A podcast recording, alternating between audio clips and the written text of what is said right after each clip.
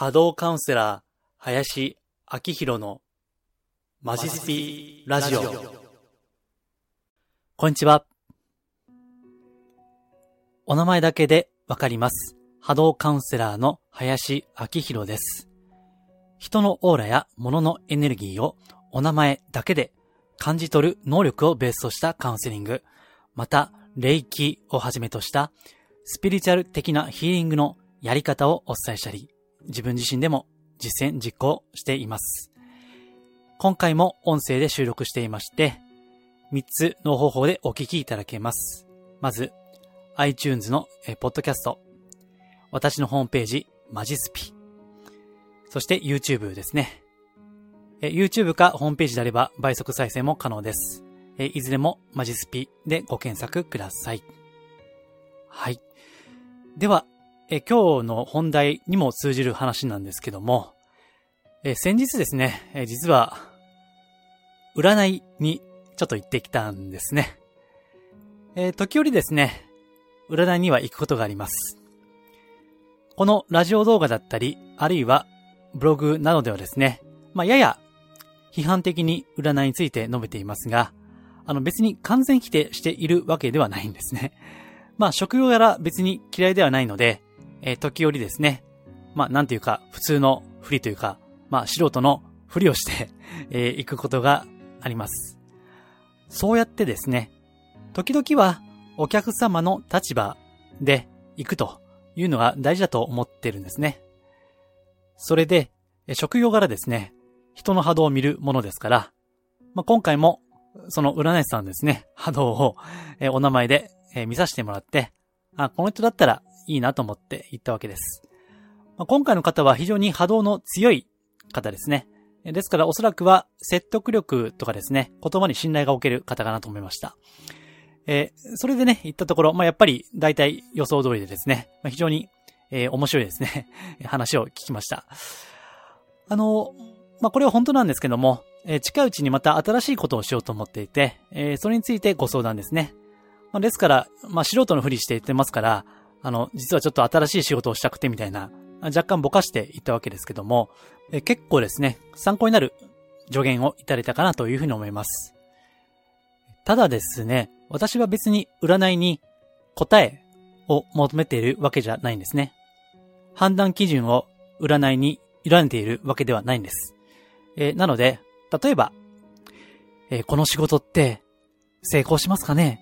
とか、いつ頃に軌道に乗りますかねとか、あ、そういった当たるとか当たらないとか、そういったことは聞かないんですね。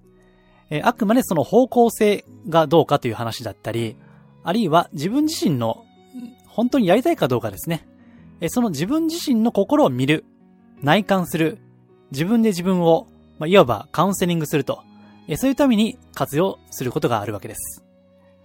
まあそうやってですね、えたまに占いというのをやってみると、まあ違った視点で自分を整理することができるんで、そういった意味では私は有効かなというふうに思ってまして、完全に占いを否定しているわけじゃないんですね。はい。では、今回ですね、まあそういった占いの話にも関わってくるんですけども、ラジオ動画では初めて恋愛ですね、についてちょっと述べてみようと、まあ今後数回ですね、述べてみようと思います。えー、しょっぱなはですね、タイトルは、え恋愛や婚活の引き寄せに対して、まあ、占いでは限界がありますよと言った話ですね。まあ、この前振りに通じる話なんですけどね。えーそれをしていきたいと思います。えーまずですね、えーこれはいつも冒頭で人の波動、オーラを見るというふうに言ってますけども、例えば恋愛や、あと夫婦関係とか婚活でですね、これでオーラを見ることでできるのは、人の気持ちを見る。相手の気持ちを察するですね。それができます。人の波動を見ることで、その人の性格、人となりもわかるんですけども、気持ちも、まあ、いわば感情のエネルギーですね。これもある程度まで察することができるわけで、ですから、まあ、これまでいろんなご相談をいただいていますけども、実は、一番多いのは、恋愛に関することなんですね。えーそして恋愛といってもいろいろ多岐にわたっていまして、例えば、浮気とか、不倫とかですね。別にいい悪い抜きにして、そういったご相談もあるし、職場恋愛。これはまあ上司、先輩、同僚、後輩ですね。あるいは取引先の方とか、うん、そういった職場関係の恋愛のご相談もあれば、あるいは外国人ですね。えー、その、ズームとか、Facebook のメッセンジャーとかでしかやり取りしていない相手ですね。えー、その方の気持ち。まあ別にあの、言語は違くてもですね、気持ちは、まあ世界共通というか、感情は一緒ですから、えー、それみたいにね。あとですね、アイドルとか、タレントですね。その相手の気持ちを見てほしい。というのもあります。以前もですね、ある韓流スターですね。その方の私への気持ちを教えてくださいみたいなご相談もね、ありましたね。えあとは、まあ、いわゆる LGBT って言われるやつですね。まあ、同性愛とか、えそういったご相談もあります。まあ、別に偏見はないので、うん、あの、分け隔てなくお受けしているところですね。えあとは、あこれも、まあ、るんですけどね、えー、朝、通勤、あるいは通学の電車で、いつも乗り合わせる相手が気になると。で、その相手の気持ちを知りたいみたいなね。まあ、ほとんど接点はないんだろうけども、えそれでも知りたいということでご相談があるわけです。あとは、まあ、過去にすでに別れた相手ですね。えー、これは復縁ですね。まあ、よく占いではありますよね。えー、そういった復縁のご相談ということで、過去すでに別れたお相手、えー、その気持ちを見たいですね。まあ、いろいろあるんですよ。ほんとね、恋愛って。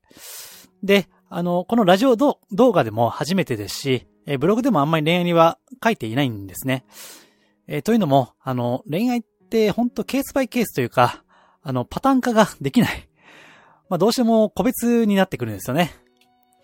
え例えば、まあ、恋愛とちょっと違いますけども、離婚ですね。結婚、離婚の話もですね。まあ、あの、ね、例えば、性格の不一致って言ったって 全然中身は違うわけでね。うん。ですから、なかなかパターン化ができないのは難しいんですけども、まあ、あの、結構実はご相談が多いので、今回語ってみようと思っています。あの、過去にもブログで出してましてね、これはリンク先は YouTube か、あるいはホームページあれば概要欄に貼っておきますので、よければそちらもご覧ください。えという感じでですね、あの何かしらその相手の気持ちを知りたいね、そういったご相談があるわけですけども、うん、ただ、あの、一つ思うのは、相手の気持ちを知るのはもちろん結構なんですね。えー、例えばこの人は、まあ、いわゆる脈があるかないか、本当にご縁があるかないかっていうですね、えー、それを見極めるには、まあ、相手の気持ちですね。まあ、それを知るのは有効であると思うんですね。うん、ただ、まあ、それはあくまで第一歩に過ぎないし、そして、まあ、限界はあるんですよね。うん。というのはですね、あの、これ、まあ、冒頭で占いでね、占いに私は答えを求めていないというふうに言ったんですけども、あの、例えばあなたが、本当にこう好きな方がいらっしゃるとしてね。で、占いとか、まあ、例えば私のところお越しになるじゃないですか。で、それで、え、この人気持ちどうですかね？って聞いたときに、まあその、占い師とか、私とかがね、いやーちょっとその人は、好意はないですね、とか、いやちょっと、ご縁は、なさそうですね。みたいなことを言われたとしますね。まあ私、あの、あんまりそういう安直な言い方はしませんけども、まあわかりやすくね、言うために、まあそういう答え、答えがあったとしますね。じゃあ、あ、わかりました。気持ち、彼はないんですね、と。あるいは彼女はないんですね、と。じゃあ私、諦めます。もういいです。手放します。思えるかどうかですよね。まあそうやって割り切りができる方であれば別にいいんですけども、でもどうでしょうね。本当に好きな方に対して、そう、結構楽に割り切りができるものか、ということですよね。うん。まあ好きであればあるほど、なかなか難しいんじゃないかな、というふうに思うわけです。え、占い的な世界ですと、まあ、縁があるかないか、気持ちがあるかないか、半年後出会いあるかないか、みたいな、Yes or No っていうですね、そういった答えがあるかないかみたいな世界ですけども、まあ私はですよ、これ私の考えですけども、本当に大事なのは、あなた自身の気持ち、思い、悩みそれが整理される。とか、本当に後悔がないとかですね。うん。悔いがない。やることはやった。みたいな、あそういったのが私は大切じゃないかなというふうに思っているわけです。えですから別に、まあ占い師がご縁はないですねとか、いや私がね、いやあんまり気持ちないですねみたいなことを言ったところでですよ。それをどうするかはあなた次第ですね。ですから別に気持ちがなくたって、あの、今ですよ。思いを伝えればいいし、で、これは私は未来の預言者じゃないんで、未来英語気持ちがないかとは言ってないんですね。ずっと気持ちはないですと。絶対縁なんてないですよという風に言ってるわけじゃないですし、え、これは占いでもそうですね。うん。縁がないと言われたって、その占い師は未来のことわかるわけないんですから。例えば、タロットカードを引いて、まあ私は、あの、この前受けた占いはタロットだったんですけども、えー、タロットではこう出てると。えー、でもそれはあくまでタロットが言ってることですね。えー、いくらバンバン当たると言ったって、百発百中ではないんです。し、完全に神様でない限り、未来のことは絶対にわからないわけです。ですから、えー、それを聞いて、えー、どうご判断されるかは、まさにあなた次第なんですね。うん。まあ、よっぽどね、本当に気持ちが全くないよということであれば、まあ多少諦めがつくかもしれないけども、まあ、これ、よくあるのはやっぱ曖昧な状況なんですね。例えば、その、まあ友達としては、ね、いいと思ってるとかね。まあ別に、あの、特に今恋はあるわけじゃないけども、かといって敵意とかね、嫌悪感とか、それもないですよと。まあご相談の多い、多いのはそういうことなんですよ。うん、別にね、あなた自身どうですかね？あの、この人めっちゃ好きとか、この人めっちゃ嫌いとかね、あんまりないと思うんですね、そこまでは。やっぱりこの人はまあ普通かなとか、まあまあ好きかなとか、まあ、そんなあんまり好きじゃないかなみたいな、結構曖昧な気持ちであることが多いと思うんですね。うん。えですから、あの、あくまで、この占いとか、まあ私が言うね、もう気持ちに、えこの限ればですよ。えヒントとか、え参考であって、あとどうするかは、まさに、あなた次第です。というやつなんですね。えー、占いは一応統計学というふうに言われます。まあ、タロットは、えー、どっちかというと直感を使ったやつですけども、えー、あるいはその、まあ、生年月日から、その星占いとか、え、それを出したりとかですね。え、あの、その運勢ってもあるんですね。誕生日。うん。え、ただ、それはあくまでヒントに過ぎないわけです。ですから、それで、自分の判断ですね。いいとか悪いとか決めてると、あの、どんどんですね、自分で決められなくなっちゃうんですね。で、これが、まあ、ずっと前のラジオ動画とか、まあ、ブログとかでも言ったんですけどもま、これが、あの、占いにドハマりすると。え、つまり、誰かが人生の答えを決めてくれないと動けないですね。え、そういったことになりかねないんですね。え、ですから、え、私は別に、その、例えばご相談されて、その人の気持ちないですと言ったとしてもですね、もうそれあくまで今だけですから、うん。例えば、まあさっきね、あの、例に出しました、あの、電車の中でしか会いませんと。通勤の、通学の電車の中でしか。それで、気持ちないですって言われたって、そんなコミュニケーション取ってないんだから、当たり前じゃないですか、その気持ちがないのはね。でもそれでも、それでも知りたいと思って、時折そういったご相談もあるわけなんですね。ただ、本当やってみなきゃわかんないことを、事前に、あの、愛にね、割り切ってはいけないという当たり前のことなんですよ。ですから、あの、これなんか自分で自分のことを営業妨害しているようなんですけども、あの、相手の気持ち知るのはあくまで、えー、一歩に過ぎなくて、えー、それが全てではないんですね。うん。ですから、まあ、何が言いたいかというと、人生ってわからないんですよ。心の世界っていうのを深く深く見ていくにつれてですね、もはや当たるとか当たらないとかですね、そういった一種のエンターテインメントである占いの世界っていうのはもうどうしようもないんですよね。ですから、それを分かった上で、あくまでヒントとしていくんだったらいいんですけども、え、それに、あの、ゆ、委ねてしまうとね、ちょっと難しいわけです。で、さらにね、あの、まあ、これはちょっと私非常に疑問なんですけども、占い師の方の中にね、こういった技をする人がいるんですよ。まあ、技なのかどうかわかんないけども、思念伝達。ってご存知ですか？思念伝達。えー、思念は思いという字と念ずるですね。思念。で、伝達は、あの、伝えるですね。えー、思念伝達をしますと。えー、つまり、私がテレパシーでも送って、相手の気持ちを変えますと。あの、そういったね、こともある。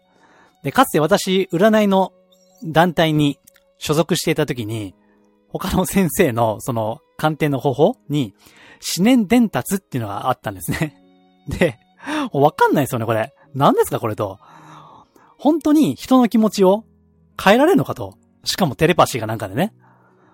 ただ、まあ、普通に考えれば、そんなありえねえなと、わかると思うんですが、もうそれもこう、頼っちゃうね。じゃあ先生お願いしますと。彼を、彼の気持ちを私に振り向かせるようにお願いします。みたいな。いやね、もう笑っちゃいけないんだけども、なんかでも、うーん、まあそうね、笑ってしまうようなところも、まあ笑えないんですけどね、本当はね。